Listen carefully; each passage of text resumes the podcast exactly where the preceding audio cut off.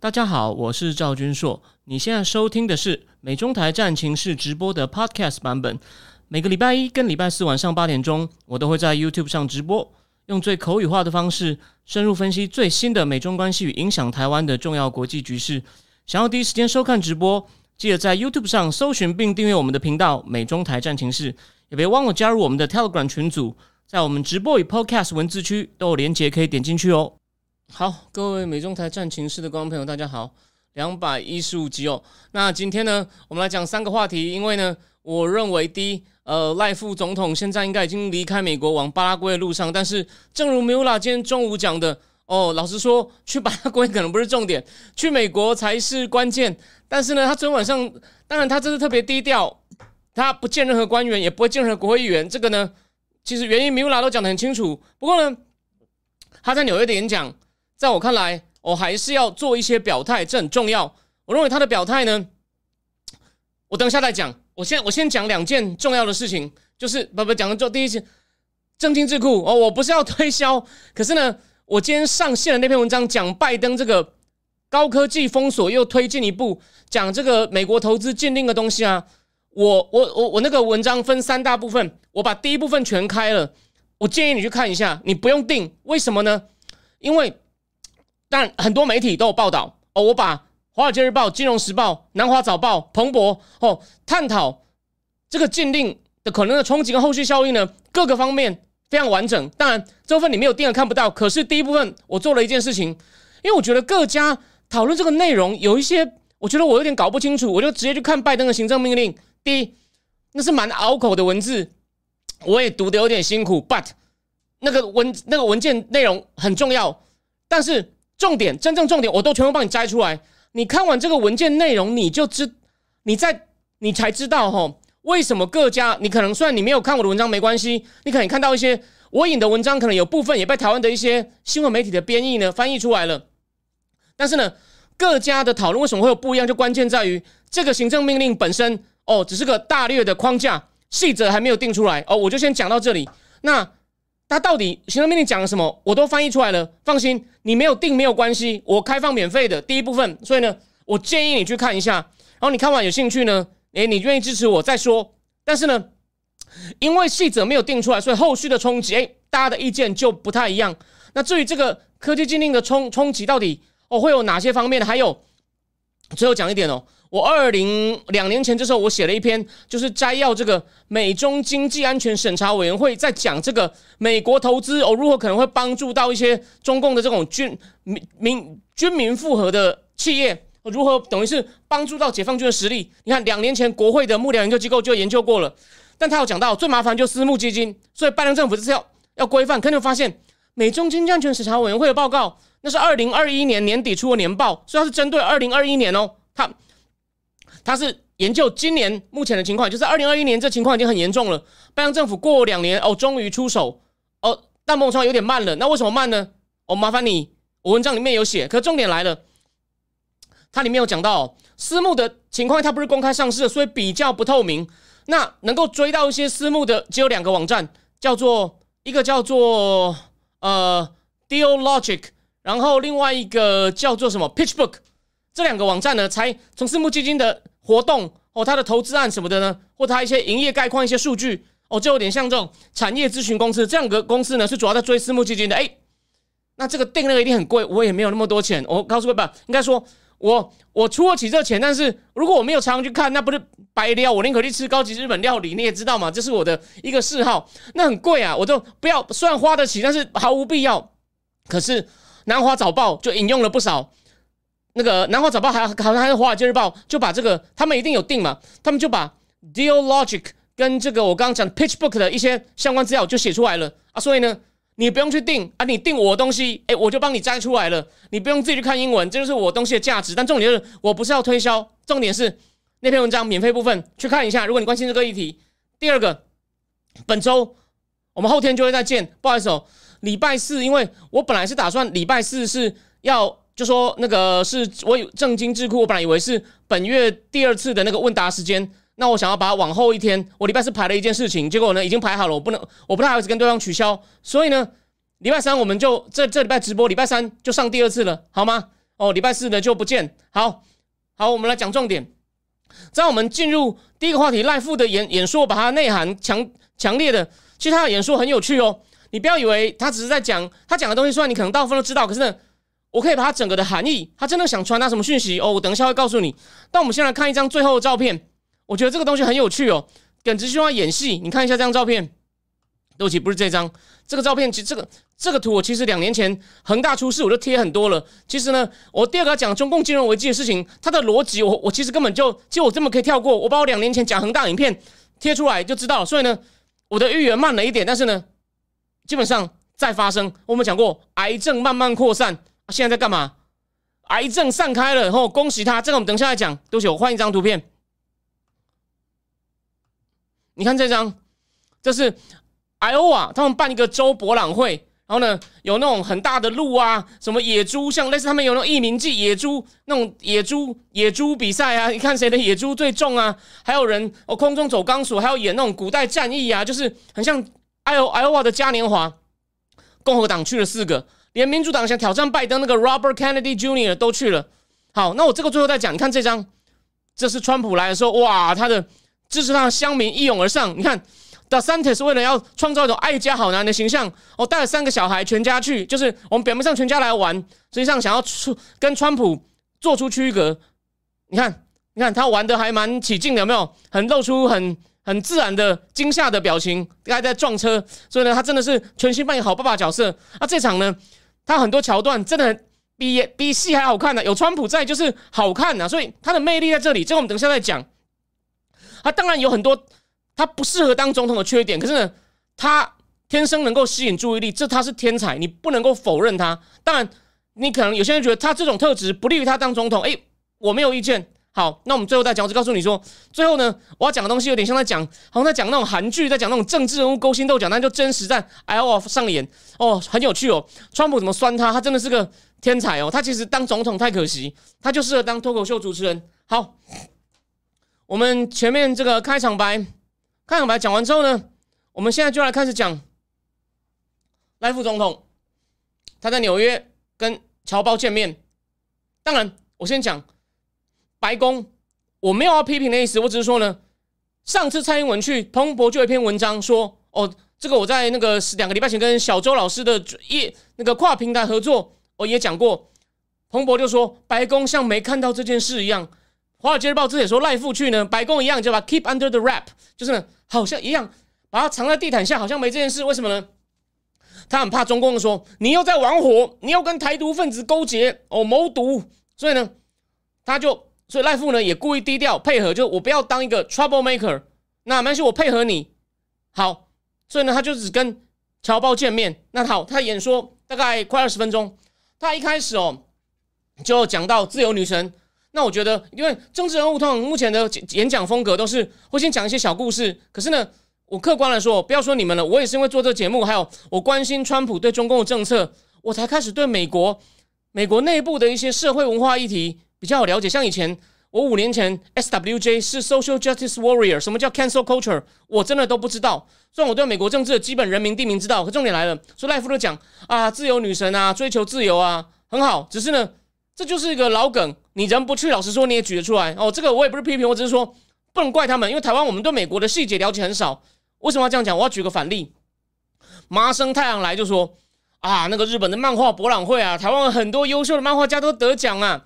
啊，台日真的是生活上也很紧密啊。台湾人虽然也很多去美国，但我再讲一次，台湾人去美国呢，你如果长大才去啊？你不管有语言文化障碍，你很难真的打进去啦。你你那个兴趣什么，有人能打进去，但大部分少数华人还是跟华人 hang out，这实在是非常的明显哦。OK，所以呢，赖富的幕僚可能也没有很懂，就举个自由女神，当然就在纽约嘛。OK，只是说不够好，但也这不是重点了。然后他再来就先讲，等于是先讲一下民进党这执政八年的政绩。哦，就疫情间经济成长最高啊，然后也参加援援援支援乌俄战争啊，抗疫成功啊，这几年 GDP 超越韩国啊。先讲一下整个，等于是他整个执政团队的政绩。虽然说他没有什么实权，但是他也是有功劳了。就很像每年美国那个什么，不是美国那个，不管是 NBA 或者是那个 NBA 或者是那个大联盟，不是最后总冠军战上了，不管你有没有上场。最后颁奖每个人都有一块嘛。那赖副有点像这样嘛。坦白说，副总统就是个虚位嘛。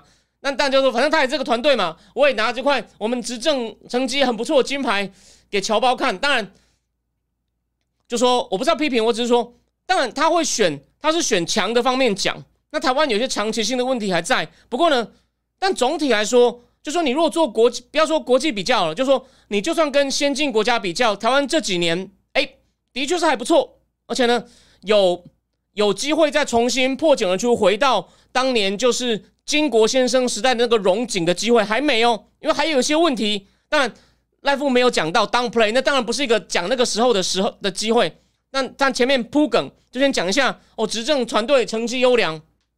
可再来喽，他再来讲了一小段呢，很简单，我认为他在跟史明致敬，应该没有人像我这样解释。他就讲，因为他忽然他讲了一小段，他意思说台湾人四百年悲情，我们在荷兰的时候呢，就是东印度公司的殖民的地方，再来到日到后来呢，到清后来变成反清复明的基地，在日本变大东亚工农圈，在国民党时期呢，就变成反攻大陆的基地，就是我们没有主体性。然后呢，后来我们才哦争取民主，然后呢，才有了今天。这就是他的，还是要强调一次。我举个不相干的例子哦，你可能会想不到我会举这种例子，大概也只有只有我会举这个例子。好，等我一下哦，谢谢你。有人告诉我那个左上角 logo 怎么不见了？河岸留言要关了。台大附近的河岸留言，我小时候曾经去听糯米团在那边演唱。你也知道糯米团是叫好，不是太叫座，可是呢他们基本盘很稳，所以河岸留言很小。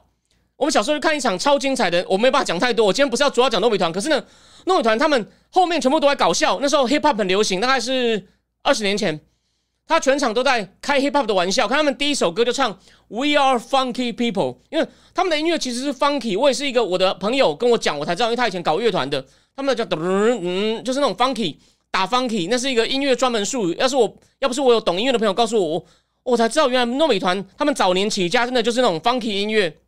那重点来了，所以赖富他也是，就是我现在基于很多理由，我不能继续讲我是务实的台独工作者，我就会深绿。But 我就在这场演讲里面呢，用两分钟忽然讲，把那种史明的那种史观几行字出来，这非常重要。不再来，那这样讲不是我这样讲还得了？那不是大家不是吓死你要台独吗？No，他再来就话锋一转，但是但是再来，哦，虽然我们有这种悲情，不过呢。今天台湾的历的历史呢，就台湾现在的重要性呢，哦，他就开始讲一堆国际了，从讲欧盟，讲好像讲北约，然后呢再讲日本 G seven 美日美韩高峰会都讲到对这个台海和平安全的关注，还讲到日本的三个文件，什么 National Defense 呃国家安全保障这国家安全保障呃那个国家安全战略，哎，国家安全日本国家安全战略文件的部分内容，我今年一月第一篇有写。哦，有兴趣的人可以去解锁哦，考虑请我和考你去看一看。第二篇，日本的国防战略 （National Defense Strategy）。第三个，防卫整备计划。日本去年一口气公布了三个文件，他也提到，里面也讲到这个文件提到台海的部分。还有，连法国虽然说恶名昭彰的马克龙，其实法国是这样哦，他们的国防预算上每七年过一次哦，那是用一个法案的通过，因为他们国防预算是长程，一次规划七年。但里面破天荒有讲到要保障印太的航行自由，所以呢。赖富他为什么要讲这一段话？他就说我们对国际形势很了解哦。虽然我有这个，我有这种我的核心史观是类似史明这种台湾人四百年史的那种台湾人要独立自主的，但是呢，not now。现在呢，我们是国际关注的焦点，台湾的安全就是世界的安全，台湾的和平就是世界的和平。所以呢，他非常清楚，所以我会坚守蔡总统的四个坚持哦，坚决坚守台湾的民主自由。中华民国跟中华民国共和国不相隶不相隶属，中华民国台湾的前途就台湾人民能决定哦。那反正就这四个，还有坚守民主自由这四个。所以呢，就说大家放心，基于我们这些重要性，我会坚守蔡英文总统路线。但是我也不是个传声筒啊，那不然干脆就休息让蔡总统做第三任好了。那我呢会继续我在华尔街日报投书的四件事情：加强国防哦，加强经济实力；第三，结合盟邦。第四，只要对等尊严的情况下，哦，只要你承认我是中华民国台湾就够了，吼，台独太太超过还那么 mature，只要你承认我是中华民国，让他心里讲 at Taiwan 的话呢，我愿意跟对岸对话，就是就是我要继续带台湾往前走，的方向。所以呢，他很完整的讲出来，而且呢，也照顾了到他。你知道吗？其实最喜欢他的是老毒。那我们不否认他在年轻人有一部分被科比抢走了。那我也不否认，我现在讲的东西呢，我猜我的观众虽然有年轻的，不过呢，我完全不否认有些年轻人觉得啊，不要那边讲抗中保台啦。我们从小过就是你要他不要说他们，连我们都我们是脑子里面在想战争。我们谁真的为了战争而紧张？我说了嘛，除了那些上黑熊学院，我很佩服他们以外，年轻人大概只想过小确幸，或是担心自己找不到好的工作，或是的确是担心房价太高，对吧？就很像米拉刚去上过演艺哦，那场我看了三分之一，的确讲的很精彩。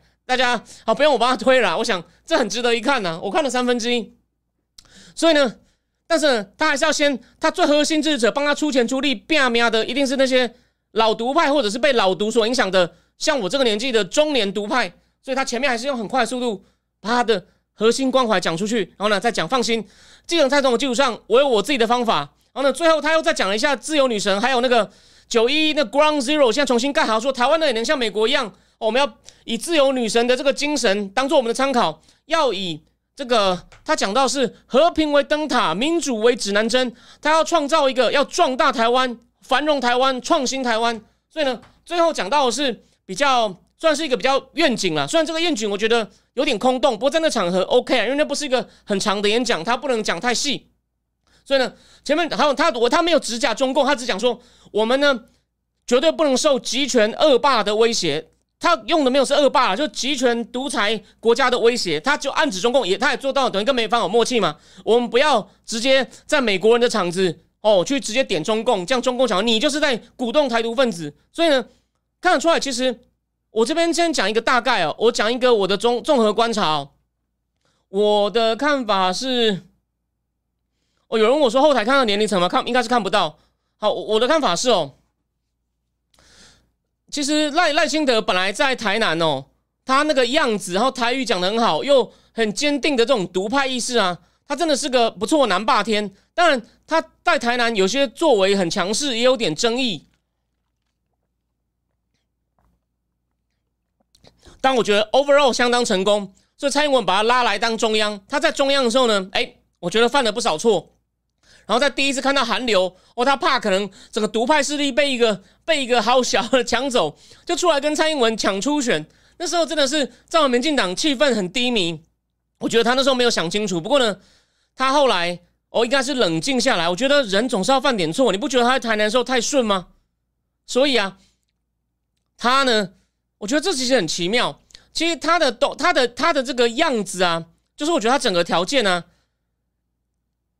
他如果在台南稳稳做，然后呢，不要就说也不要被提前拉来，但是呢，用排的他一定至少排到行政院长。可是他就有点忽然被拉去当行政院长，然后做太急了，然后呢？而且我也觉得他对这种国际外交事务历练不够。可是呢，他这几年无意间发生这么大的情势变化，我认为他又很认真在 catch，在 follow。然后呢，他现在就要秀给大家看，说你们不必要对我有疑虑。虽然我的背景、出身、个性、脾气、风格都跟蔡英文班底跟蔡英文总统很不同，不是，但是我也知道这不是开玩笑。所以我今天在下午不是我在脸书上写吗？赖戴金德很清楚的知道。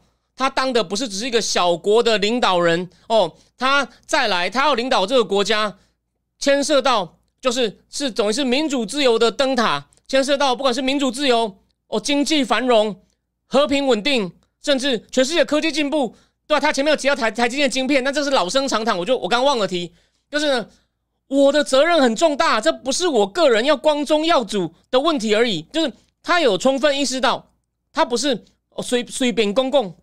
这是我我的看法，然后我千勇没有应该这样讲啦。那个因为现在千勇在聊天室写说，他说老毒贩十三岁开始看正南荣、彭明敏，现在快三十，大部分都在台独。台湾还是有些就是支持赖清德的人，他们的小孩、他们的年轻的人，应该也是这一支，就就是赖清德那三十五嘛？你就是那三十五啊？只是只是为什么他只有三十五？为什么不是四十？就是有一些年轻人被科批。拉走了，我我认为这很正常啊。有些年轻人就看馆长啊，这是时代精神，我没什么意见。我只告诉你，这就是现实啊。哦，好，那我继续讲。我只是要说，所以你不要小看这个演说，他的演说就是呢，又要对他的 core supporter 交代，又要对让全世界放心，就是呢，你们如果大致上对蔡英文的国防外交政策满意，哦，台湾现在地位这么重要，交给我哦，也是一样的。所以呢，在这个这个这么一个低调，美国也只派的这个，就是我们的美国在协会主席 Rosenberg 都只是视讯跟他，因为 Rosenberg 说要回匹兹堡参加婚礼了，哦，匹兹堡参加婚礼。我小时候住过一年匹兹堡，没想到他跟我算是同乡，没有开玩笑的。美国我住最久的地方，除了纽约之外，就是匹兹堡。哦，好，Laura Rosenberg，Laura Rosenberg，他视讯哦，就就是欢迎赖总统来之外呢，哦，就就没有见任何美国。我就认为他回程的时候呢，我不认为他会见任何美国的议员哦，因为官员是绝对不可能见啦。议员他这次可能也是觉得不要，因为一见呢，一上标题啊，中共又在跳，你看嘛，所以呢，美国觉得现在没有必要，就是 don't make trouble。那这是因为拜登政府现在啊，他好希望，所以当然这个我是批评，就是他很希望面面俱到，就是我上次写耶了那篇，斯坦克写耶了那篇，我就希望面面俱到，又要为了美国国家安全，该限制的要限制，一方面呢，又要跟你关系解冻，不能有紧张哦，不能有冲突。所以呢，那个这位赖先生，麻烦你行行好。这时候呢，你不要暴走。所以上次不是《金融时报》独家先挖出来说，有美国的官员哦来沟通，说赖副讲说走白宫什么意思？哎，不要惹麻烦。然后呢，就有台湾其实，在美中台关系算是最有影响力的粉砖呢，就写了一篇，讲了半天，想要说啊，没有这回事啊，你怎么可以以美呢？他就说，他跟他讲说，美国官员那么多，你怎么可以随便讲呢？啊，《华尔街日报》现在也证实了。你想看，如果是普通一个官员，需要台湾政府亲自去回复吗？各位想一想，如果他不是负责，就是负责台美事务或美中台事务的人，那像《金融时报》讲，《华尔街日报》也讲了。所以呢，那个不要再洗地了。OK，哦，那我就不讲他谁，我也不是要骂人，我只是觉得他们呢，就是我觉得在就事论事上，他们有改进的空间，好吗？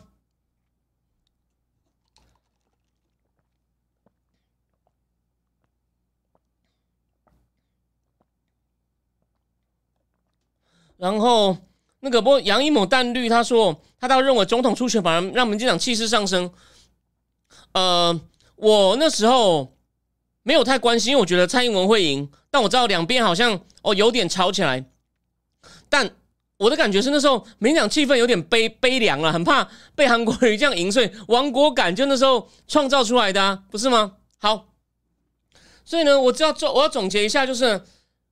后面我认为赖赖总统不赖副总统回来应该也不会见国会议员，然后呢，但是他说不定还会再做一些动作哦，就是跟这次的基调一样，真的讲一些不同的面向来传达，就是呢，我会扮演好，就是跟世界站在一起。他他有他言中里面强调跟世界一起同行哦，就是守护民主价值，追求和平，然后呢，让台湾变得。更繁荣、更强大，不受集权国家威胁。他可能会换一种角度，哦，换一种角度。也许呢，下一次呢讲比较多小故事。就是我认为他会，他的形式会变，虽然主旨不变。就是呢，全世界你们不用担心，就是你们希望的事情交给我，我会做到。哦，因为你们虽然关心，但是呢，具体执行要是台湾呢，那你们交给我绝对没问题。这就是我对他演讲。的解读，那只是重点，就是你不要忽略了。但他心里面他已经表态了，我心里面还是相信那套独派的价值跟信念，我没有变，只是我必须要顺应时势，在蔡总统的基础下，哦，然后呢再提出我的东西。但是呢，主旨是一样，只是呢重点就是重点又稍微琢磨的方向有点不一样。我会让台湾变得更繁荣、更壮大。好，那我们祝他成功，因为国民党实在是整个非绿阵营，我认为基本上蛮不长进的，我认为蛮不长进的。像这个柯市长呢，他有些 idea 可能很吸引年轻人，可是呢，一个要当国家领袖的人，如果都没有具体的做法，他以前市长的政有一些政绩，但是也留下很多问题。我认为，而且呢，他跟馆长这样合作，现在馆长这样乱暴走，我真的觉得这个没有格局啊，这个。就川普有时候也有这个问题，但是川普用四年证明了他管大方向的话，我也承认，如果你把细节给川普管，会是灾难。可是川普但一开始白宫白宫的运作也很混乱。可是川普对于国家的大方向，当然他没有什么愿景，他不会讲什么道德价值，像奥巴马。我真的很快照总结，我讲个总结。川普就是他讲的很清楚，build a wall，盖我们要解决边境问题，解决那人蛇集团。，Obama care 对于中产阶级不公平，补贴太多给穷人，我也要改。然后还有，我要对中共撤关税，我要想办法让北韩去掉核武。虽然这个没有做成，可他要他想要做的事情。他几乎一件一件做。第一天退出巴黎气候协议，就对不对？你可以讨论。你不喜欢他，你不投他，我我完全没有意见。T P P 没有用，我要退出巴黎气候协议，我要退出 American First。他唯一算是讲出来没有做到，就是重振美国的基础建设。但是他有有了，他本来有算有踏出第一步，然后呢被谁拐了？被阿明拐了。所以所以真的是很倒霉。这样当然。这样讲好了，我也不觉得郭董是存心想骗他。可是呢，我补充一点，那时候面板业的景气出现严重反转，红海自己就是他们那个夏普在广东面板厂都亏了。那阿明的个性当然亏钱的事我不干啊，川普了不起哦，对吧？工厂是我的，怎样？所以啊，川普蛮倒霉的，竟然相信阿明，以为他先踏出第一步，剩下第二任再搞，结果被拐了。好，我们第一第一个话题就讲到这边，我们准备往。我们准备往第二，我们准备往第二那个。不过现在有人说，三党不过半的几率太高，赖赖的第一任不会有太大作为。嗯，对，立立立法院的那个局可能没那么乐观。我们就继续，现在还没有，因为有些人选还没出来，我也还没有整个扫过一遍去讨论，所以这个我们以后再讨论。但这是谢谢你的提醒，我认为这很重要。好，我换个我换个话题。好，去恒大的时候，老实说，我的老听众，你这时候要去干嘛？上厕所干嘛都可以，因为呢，我要讲的东西其实我两年前全部都讲过了。癌症慢慢扩散哦，现在现在藏不住了，大家知道吗？但我先说明一下这情况哦。最近可碧碧桂园先不谈，我碧桂园等下来谈。现在爆掉这个呢，叫做是中植跟一个叫经纬纺织合作投资的中融信托哦，开始就是他发行的产品呢，有三家跟他买这个产品的公司说。有些好像帮他代销他的信托产品的公司叫做叫做什么呢？南都物业，还有金博，还有一家什么？抱歉，我真的忘了。有三家上礼拜出公告说中这个中融信托的产品，现在呢你要月换都换成现金，不好意思，现在有一些问题。那这个中中融背后呢是中一个民营的中植集团跟一个官官官营的经纬纺织。他们就是所谓的影子银行。我简单影，而且呢，它影子银行什么呢？它其实很包山包海啊。你知道这种信托是结合什么吗？投资银行跟商业银行，还结合了财富管理，还结合了财富管理哦等等。就是呢，金融业做的东西，他都可以做。而他的理财产品呢，他他他不是只有全投房地产。目前看起来，他们现在有问题。这个中中中融系呢，他投房地产项目好像才十几趴，他有些是投在一些产业。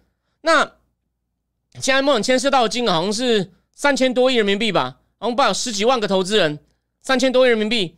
可是呢，就是就是说他的现金撑不住了，好像的确也跟房地产有问题。虽然他房地产投在房地产的项目比例没那么大，可能他的理财产品呢，那个给的利率到六点多，那一般的他们现在的那个利率呢，最基准的利率才才一点多，才一点五多，你就知道，那当然大家愿意把钱放进去啊。可是现在出了问题啊！很多有钱人当然把钱放在这种信托公司啊，就影子银行啊。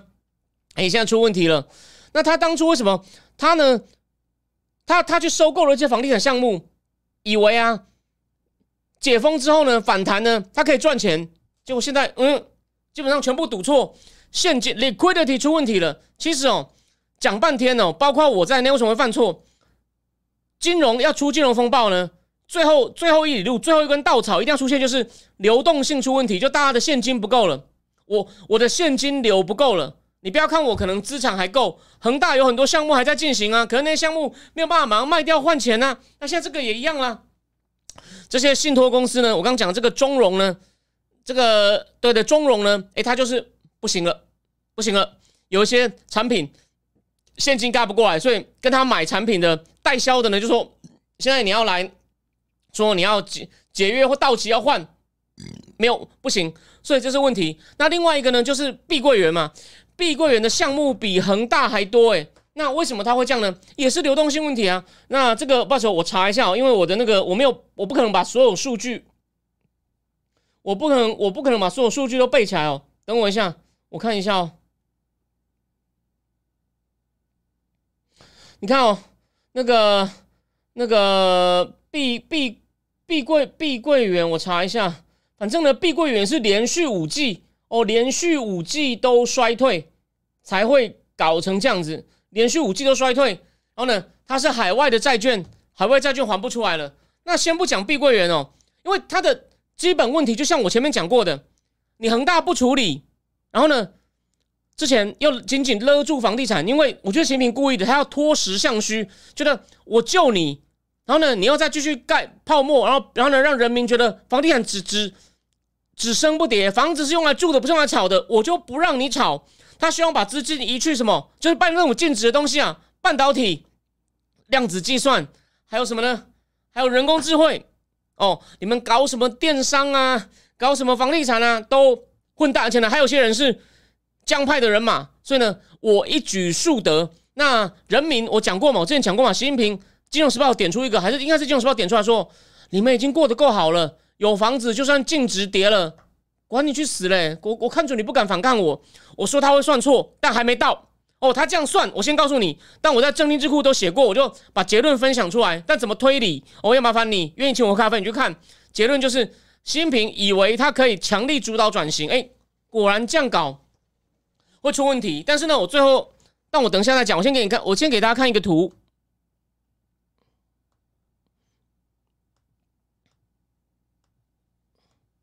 你看，你看。一百个城市新房销售额，你看不但一直往下掉，而且呢，你看哦，这是疫情哎，一去年就是解封的时候，二零二二就你看现在跌回解封不就是封城最严重的时候，根本就没有起来。所以呢，《华尔街日报》就有篇文章在讲，现在大家都在观望。其实哦，两年前我说恒大爆的时候就会有这种情况，大家不知道会不会还有人在出事，然后呢？加上中央那时候持续不推出宽松政策，虽然后目前呢，它有放松一些了，可是当时呢，大家就怕了，大家就怕了，所以呢，才有拒绝缴房贷啊，说你现在房子都不盖好，你房子给我烂尾，或者有人直接住进那个 还没好的这个毛坯屋，有没有？那他们就是担心，万一又有人在出事怎么办？而且呢，大家也知道情况不对，开始降价，所以呢，大家就开始期待。所以《华尔街日报》有一篇在讲嘛，现在大部分人都在等。都在等，他还访问了一些房地产中介，就说我们今年啊，连去年的四分之一哦都做不到。那我再我再给大家补充一点，这不是这不是碧桂园一些总总体的数据哦。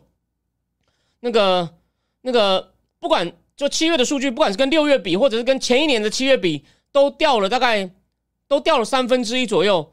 然后呢，然后如果是七月呢，跟去跟二零二一七月比呢，掉了百分之五十九哦，掉了百分之五十九。OK。甚至杭州啊，还有一家说，你一次如果买这个一千平方米以上的房子呢，送你大概二点二磅的黄金，这价值大概七万美金呢。然后我还好像河南还有买一套送一套哎，所以梦大家流动性不够了，开始抛。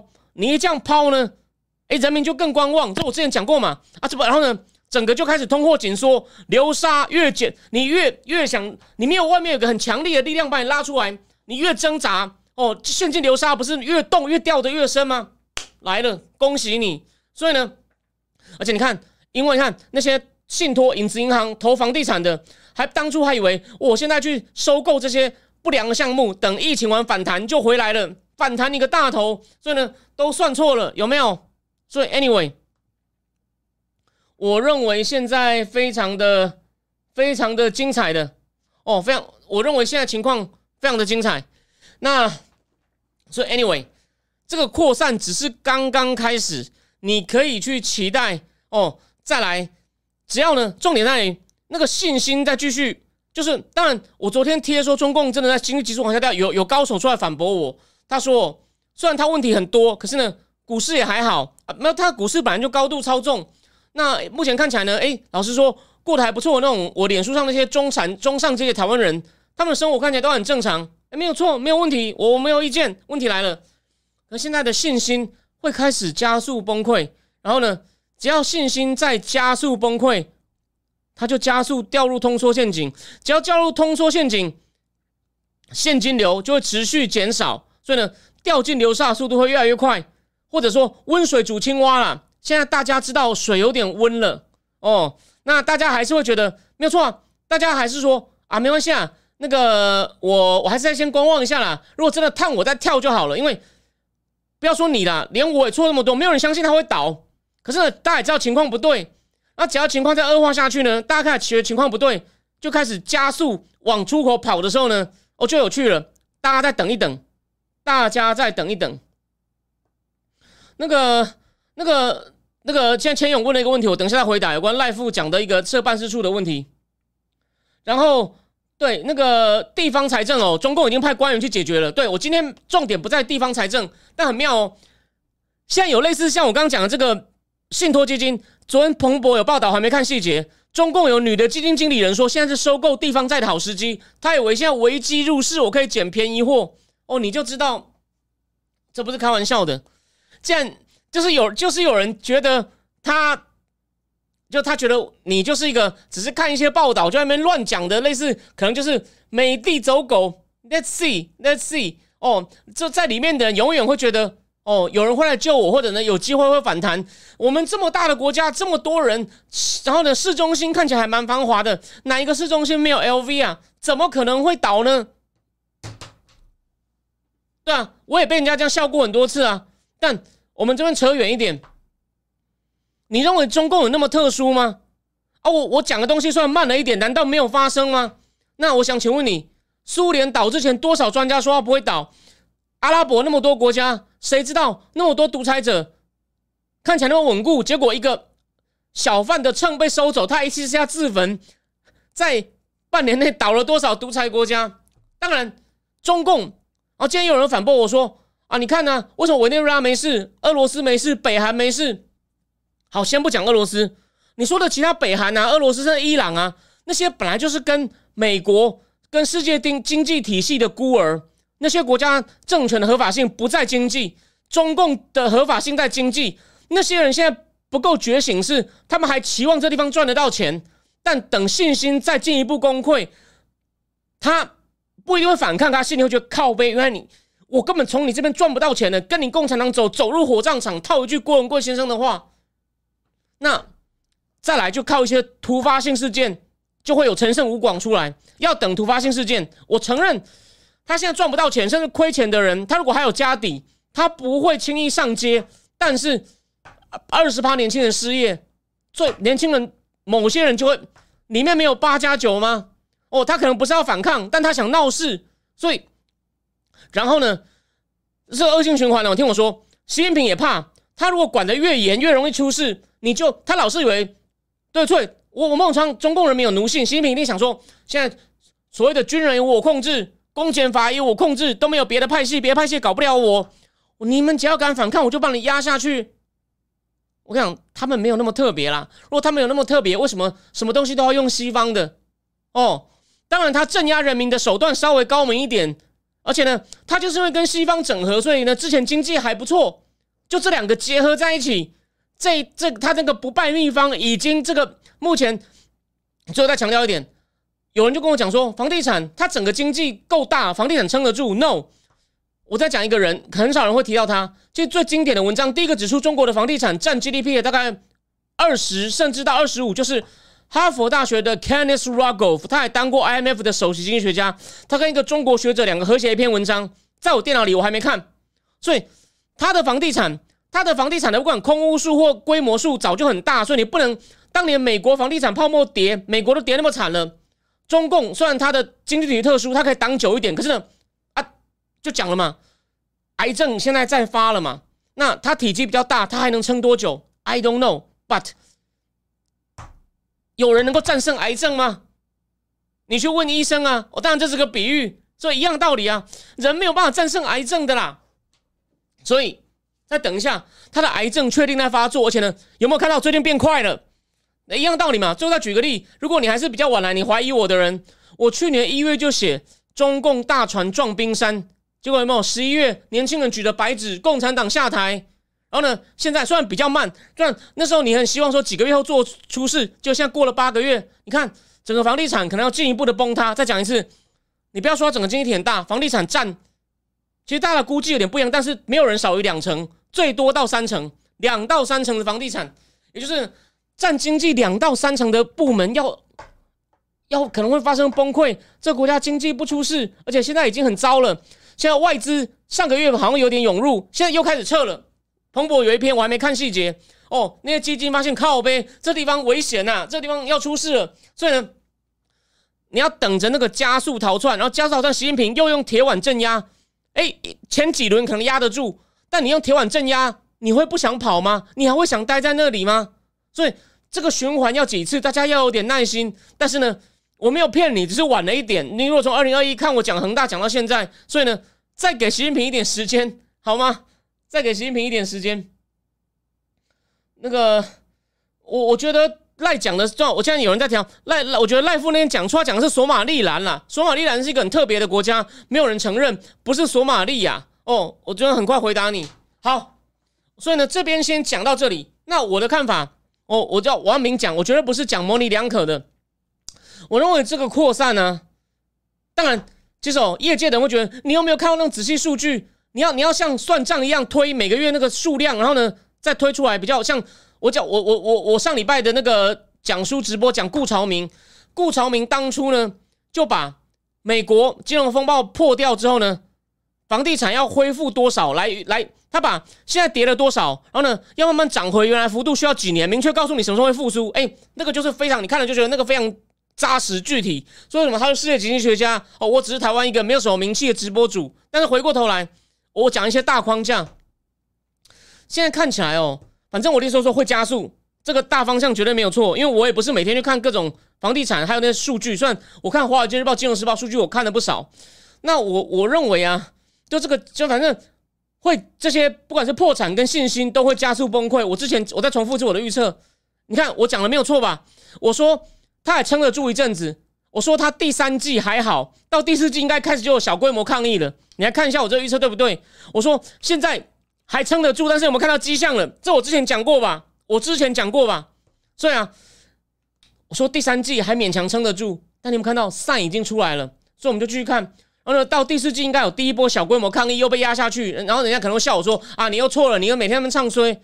呃，我的预测是到过年那阵子啊。哦，过年那是个关口，人的心理会很脆弱。看到前途茫茫，没有钱，没有钱包红包，我没有钱娶老婆。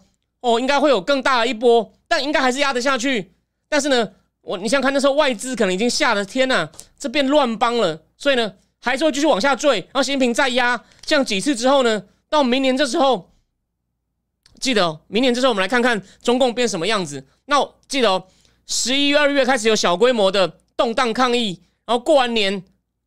会有第二波，就本来以为大家没事哦，赵天硕错了，还不快道歉？Let's see，OK？对啊，索马利兰嘛，我跟你讲，就台湾那时候能突破，是因为对方也是个孤儿啊。所以千勇，这个这个我不会记错，因为我不是说去硬记，因为这个太有逻辑。索马利兰是不被承认的孤儿，我们是两个孤儿建立关系，找到一个破口。索马利亚是恶名昭彰的大国，你不要忘了黑鹰计划在演什么。索马利亚好像几年前的资料有三个证交所，索马利亚的经济收入干嘛？打劫船只有没有？中共都派军舰去护航，所以索马利亚是恶名昭彰的大国，台湾突不破的。OK，那索马利兰就不一样，但它的历史不好意思，我现在记不太起来。虽然我那时候稍微读过一点，对吧？那时候我觉得赖夫是口误，我也有印象，没有错。好，那个。那个 Alior Germano 说，索马利亚那几部地很很很近，可以收偷收集中国那边的布局。台湾的外交人力应该没有能力做到，但如果有美国人放一个 CIA 进来，那那就不一定了。I don't know，但但这个这个不是我的层级能知道的。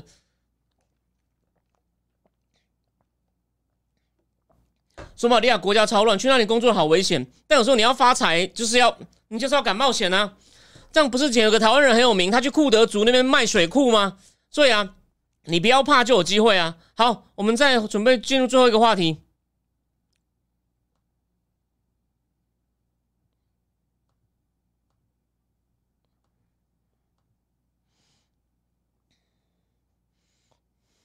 那个 Iowa，目前哦，就是其实我认为共和党的局蛮容易的，但是我要跟你讲一些情况。我觉得这个东西真的很像在聊天，这个东西太戏剧性了。Iowa，我刚刚讲了嘛，State Fair 州园游会有很多精彩的活动。DeSantis 全家去背着三岁女儿，让媒体拍，就是我是个好爸爸。然后呢，当他在那边表演烤肉哦，要跟选民苦民所苦，与民同乐的时候，你知道发生什么事吗？这超像韩剧会拍出来的影片。之后天上出现一架飞机，开始故意在那边盘旋。但是美国人也不是笨蛋，美国人都很清楚，川普来了。你看他连出场都充满了，真的是个戏精。飞机低空盘旋，而且呢。他迟到早退，他中午才到，两点就走了。然后呢，你以为这样就没了吗？你知道他多会搞吗？他下来的时候带来一群佛罗里达州的国会议员，就是你的老巢都把你破了啦。所以老郭啊，你要跟川普学一下。没有啦，老郭有局部做到，但是还不够啊。OK，你你真的是这样真的不行啊！你看看人家川普，他就带了那个最有名的那个 Matt Gates、Matt Gates 等人哦。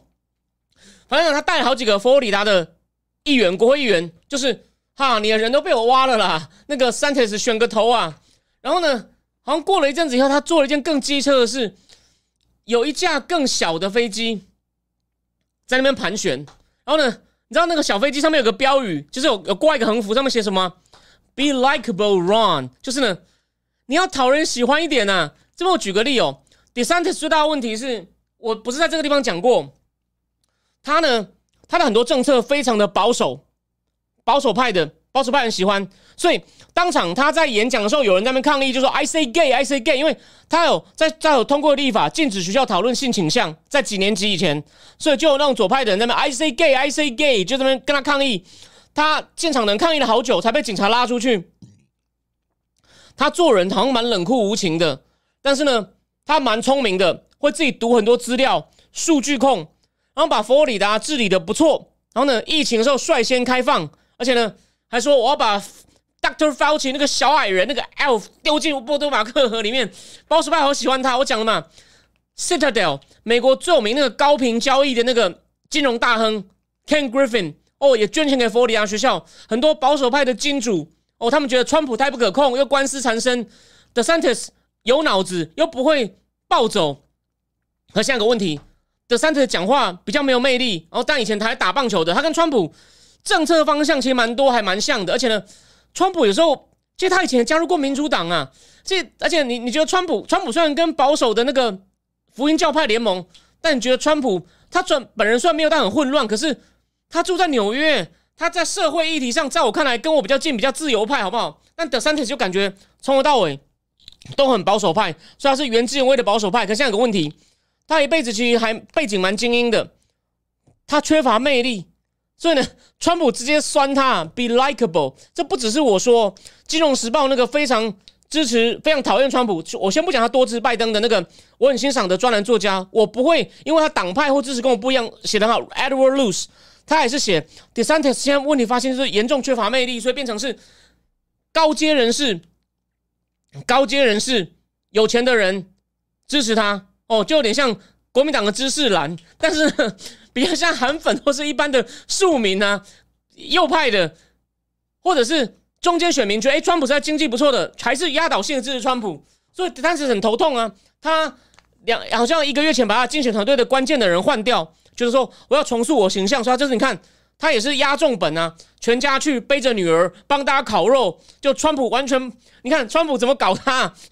这样先出飞机，把他的记忆力都注意力都吸掉，然后后来还弄小飞机羞辱他，然后后来川普接受访问他说：“哇，你看我身边都是人啊，大家抢着跟我合影啊。那那有一个候选人那边没什么人，好像只有六个人吧？这当然是夸张。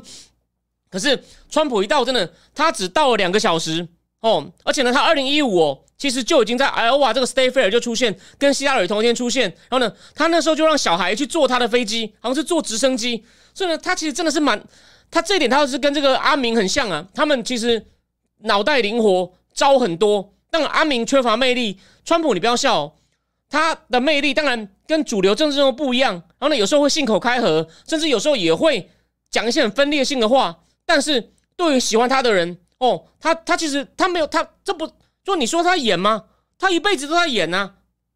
他在他以前主持第十进秀，就他是老手啊，他知道怎么样炒话题哦。虽然有人就说这会分裂民主，哎，我也同意他有些话不不得当，可是他就是有人气，他知道怎么样吸引注意力。而且还有一个问题，我们讲，我们回来讲一个最大的最大的问题，就是官司缠身的问题。其实这个真的真的是很瞎，啊，他可能要再背第四条了，就是 Georgia 乔治亚州会说他试图干预选举。我们先讲这四条。第一条，Stormy Daniel 那个封口费，那真是瞎到爆。然后再来，我讲过了，有关政府文件的事。后来政府跟他讨的时候，他的态度很糟糕。被起诉也不能算错。我没有，我讲的是，我们是就事论事。就算我支持他政策路线，但是他具体决论是我们要一件件讨论。可是我要再讲一次哦，如果是别的总统，就算事后态度很差，不配合，也不一定会被起诉。所以我认为他会被判刑。其实哦，你要在法律上证明他就是危害国家安全，其实还有难度。但是他的后面的行为跟态度被起诉，老实说，怪不得别人哦，他自己要反省。好，所以第二条讲了，第三条说他一月六号试图诈欺美国哦，想要去破坏民主选举，他要被起诉。第三条，这边我就应应用运用《华尔街日报》的社论，还有 Vivek Ramaswamy 他们讲的，我完全赞成。他说，川普这次表现很糟，很不对，可是跟违法没有关系，就这么简单。所以呢，就故意的。然后现在 Georgia 那个第四条也是类似，所以重点来了。有没有想过一件事情？你不觉得这件事很瞎吗？就是民主党呢，就是民主党以为哦，就是这只是为了讨好民主党基本盘。就是你看这个人真的是很糟啊，哪有一个当过总统的人弄到这样官司缠身？可是你不觉得这个就做过头了？你是共和党的，那你不觉得哈？我们要被左派这样把司法当做武器吗？所以当然换个角度来讲。民主党呢？虽然我客观说，我觉得拜登他搞这个基建，或者是推出很多振兴美国制造业有点用，可是那很那实在是很长期。然后之前又乱发钱，然后外交上前面又一塌糊涂。虽然他后面很努力在补救。哦，我弟说，可是呢，他也知道自己政绩其实有很多漏洞。哦，我不会因为我常批评他，我就说他一一事无成。他有一些议程对美国其实还可以。那重点来了，可他也知道他搞砸太多事情。他其实唯一能够赢的方法就是，你不选我，难道要让川普当选吗？所以硬去把川普这样弄，哦，这样弄其实哦，就这其实是险棋。我要提醒你，这是险棋，什么意思呢？你能够这样弄，让左派对他反感，反反过来讲，就是右派的人觉得靠腰哦。我就算私底下，所以他那天有访问一些艾奥瓦的人，艾奥瓦的人就说，他意见很像嘛，就说。哎，德桑特虽然不错，可是我还是支持川普啊。他其实当年做的很好啊。然后就是类似，就你现在这样搞他，那我本来可能不一定要支持他，被你这样一搞，你就是他就民民主党就故意要把事情闹大，把事情激化。那你觉得会成功吗？这是险棋。我讲一次，你你你你来看，就说你就是拜登，你要保佑经济不要往下掉。虽然说目前看起来美国好像好像可以软着陆，通膨有点下来了，然后呢？那个通膨下来，然后整个经济，哎，目前没有想到没有出现大规模失业，but not yet。目前看起来呢，通膨虽然下来，可是也还没有下到联准会设定的两趴。然后呢，再来会不会哦出现一些问题？其实还很难说。所以呢，只要明年的经济哦出了一些问题，如果这为什么他们一直盯着赖清德？如果如果中共再次演习呢？然后呢，如果真的这演习比较大，甚至航运、航运、空运。都会受到影响，全球经济、半导体如果又缺货，哇，那你拜你拜登就洗不清，说他现在怕的要死，所以这就完全可以解释他现在拼命讲我们的拜登经济学，我们通过这个晶片法案，然后呢通过 Inflation Reduction Act，哦，对美国经济提振很多，就业情况就业情况很好，我们跟盟邦呢，哦也团结在一起，他现在拼命拼命讲这些，可是他其实好怕一通膨压不下来，第二又出什么事情，那大家就觉得靠。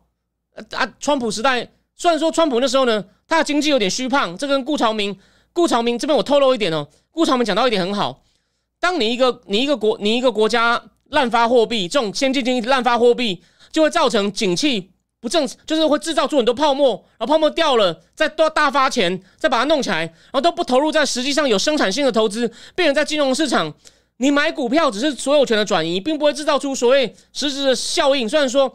那些金融业的人提供一些服务，可是呢他跟制造业不能比，所以顾长明说，政府要当景气出了很大问题，泡沫破掉或是没有好投资机会的时候呢，政府要出来做一些生产性的投资，而不是去滥发货币，让泡沫周期性的出现爆掉。哦，川普时期的经济好，其实有一点是这样子，所以我是很客观的看他。不过呢，他至少没有在情况不对还滥发货币，弄到通膨吧。所以呢，川普那时候呢，他把这个泡沫每天的很好，每天的很好，然后他。推动美墨自由贸易区对中共弄关税，哎，也有也有一些初步的成果，所以呢，他改变了一些世界格局，而且呢，长期来看是对美国，现在看起来对美国有利的哦，而不像拜登，就就先搞砸很多事情，所以，所以 anyway，那民主党就只剩一招嘛，就是呢，故意一直在提醒他们的选民或讨厌川普的人说，这个人要回来喽，你确定吗？你确定吗？好恐怖哦，就把他当韩国瑜弄，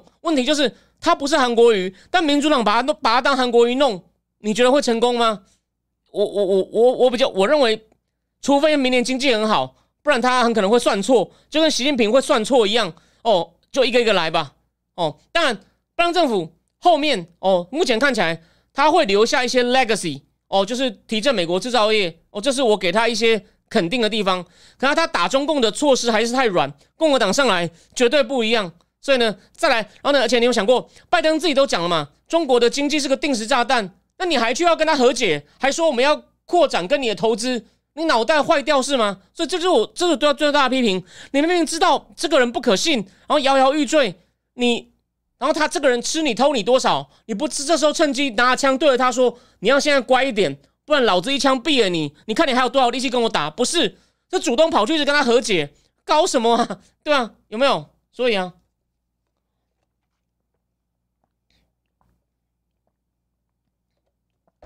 可现在有个问题嘛？那个，你有没有想过，如果不是这样，一直把川普这样扣罪名，当然他的个性是他觉得他是二零二二零二零赢了，他一定要出来再选。我认为这是难免。可是呢，那共和党就说：“你想想看，你以川普的个性，你上次得那么多票还输掉，你会不出来选吗？”所以，而且呢，就讲了嘛，如果。你也是很右很右派的支持者，你会甘心就这样发生这些事情吗？然后来一个这么，就是第一年真的是前两年做遭到爆老头，把国家弄成这样子，是吧？这有点悲剧了。我能同意，如果你要说我两个都不喜欢，你觉得川普很多问题，诶，我接受啊。只是这个局就是，你想你是川普，你会让吗？你会甘心让给这个看到国家被这糟老头弄成这样子吗？当然左派的会说川普有多好，没有说我接受，可是。啊，我就假设川普真的像你们讲那么糟，那你用对的方法，你理论上应该是你上台后就势如破竹，就很像，然后呢，然后呢，就奠定民主党百年大业，怎么会怎么会做怎么会做成这样？然后呢，然后呢，又把他扣了四个罪名，哪一个总统能够这样被扣四条罪名，然后还气势如虹？你不觉得这其实有点荒谬吗？这这个这个这个局很复杂，我。我认为全台湾没有人从我这个角度去去解释，所以美国政治也处在一个很奇怪的激烈对抗，然后呢没有解方的循环。所以呢，你你个人觉得你看这两个人很烦，我能够理解，但是你不让他们两个最后最后把所有账再算一次啊，这个局是解不完的，这真的很重要。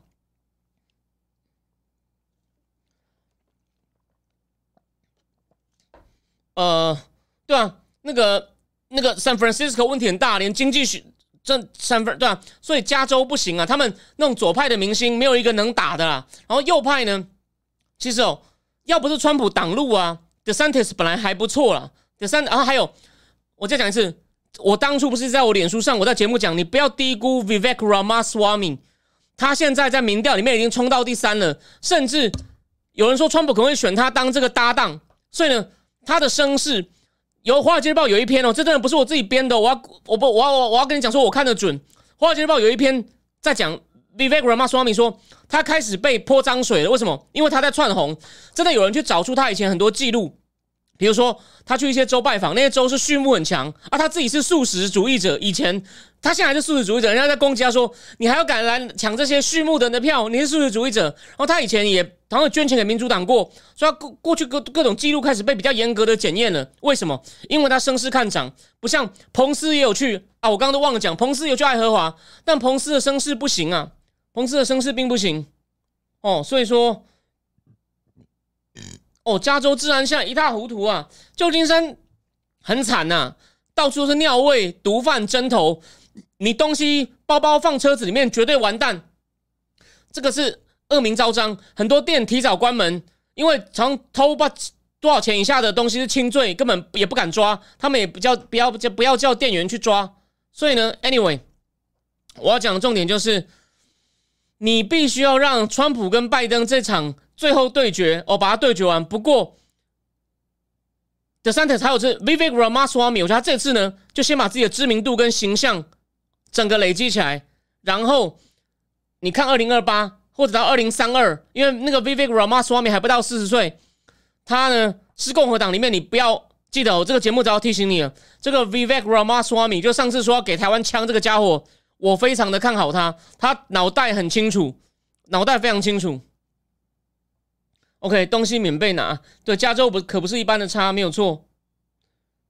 呃，哇，丹尼这样讲，丹尼这样讲最好，在我们今天结束以前，他说要是民主党把追杀川普的十分之一很近拿来对付中共就好了。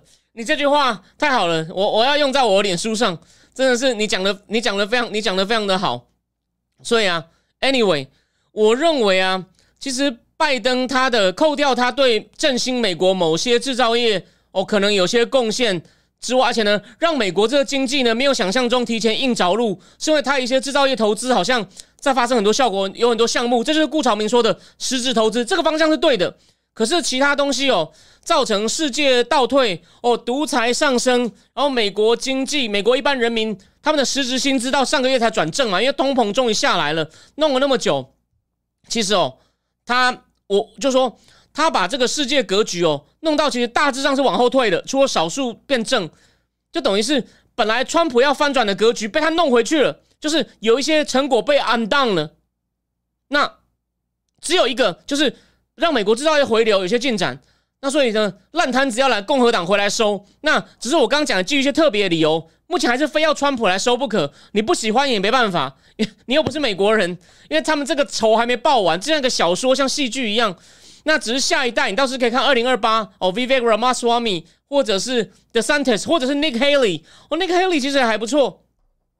就他们呢，这样讲好了。假设我的预测错，或者说中共虽然进入很乱，可是撑得久一点，那就是呢，川普时代呢。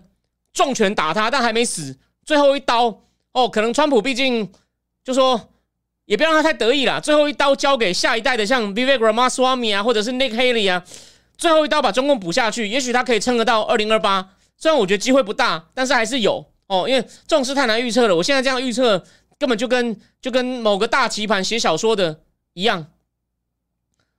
哦哦，对对，所以呢，Anyway，我今天要讲的东西大概。大概就是这样，但是爱荷华这次他写的东西实在太好笑了，我忍不住要跟各位分享。但重点最后讲，还是讲一下重点好了。就川普呢，人气还是远胜于 The Santis，所以呢，呃，你不喜欢川普哦，我都能理解。只是呢，目前看起来呢，就就就这场两两边梁子在结太大了，你你不可能把一个人赶下台，然后呢，川普还没做完的事情，给他机会做完，看看美国会不会变好。而如果变不好，如果我那时候还在做直播，我会跟他道歉，好吗？但是我认为川普把美国推进的某些方向是比较对的。然后他当初唯一一个没有做好的就是振兴制造业，是因为他的确做的不太慢，又被阿明摆了一道，就这样。所以呢，你要给他一个机会，把这门课补完，把世界推进一个比较好的方向，让先重振美国。然后呢，也许最后真正强大要交给下一棒的共和党。当然，他能不能再连赢两次，就是中间给拜登四年，然后呢，共和党能够。因为做的很差，连续赢赢赢个八年甚至十二年呢，这种事很少出现，所以呢，Who knows？我们再看看吧。那时候我也不知道我在干嘛，我也不知道我会不会还在那边直播。OK，那我今天就先讲到这边，非常谢谢大家的收看，我们这礼拜三再见哦。然后最后再讲一下正义智库新新的文章哦，我是全台湾唯一把那个总那个行政命令，拜登政府禁令行政命令的关键文字翻译出来的哦，不是为了要证明给你看我英文还不错，而是。那个我那个那个的翻译出来东西，对于你要你要看懂那些，你就知道为什么评断它目前意见有些分歧，因为行政命令本身留下很多模糊的空间，还有很多细则要交由那个具体负责的部会，其实是财政部哦，跟商务部哦，是这两个哦，不你不是只有商务部哦，OK，那就这样子，对，就像风花雪月讲的，这场这场冤这场冤家路窄还没完，你一定要让他二零二四做一个总结哦，我们才能够。而且呢，虽然川普是个老人，可是他的确本来要把世界带到一个新的境界，结果呢被拜登拖延了，让中共要再嚣张一次，这实在是我认为我个人觉得很可惜啊。最后最后再补充一点，他的他的这个禁令啊，还是被认为啊。真正凶的几招都被修掉，而且呢，还有很多细则还没出来，所以呢，他可能没有办法很杀。而且呢，美国投资已经很少了。好了，我不小心泄露一点，但细节麻烦你自己去看文章。OK，好，那就谢谢大家，我们礼拜三见，好吗？晚安。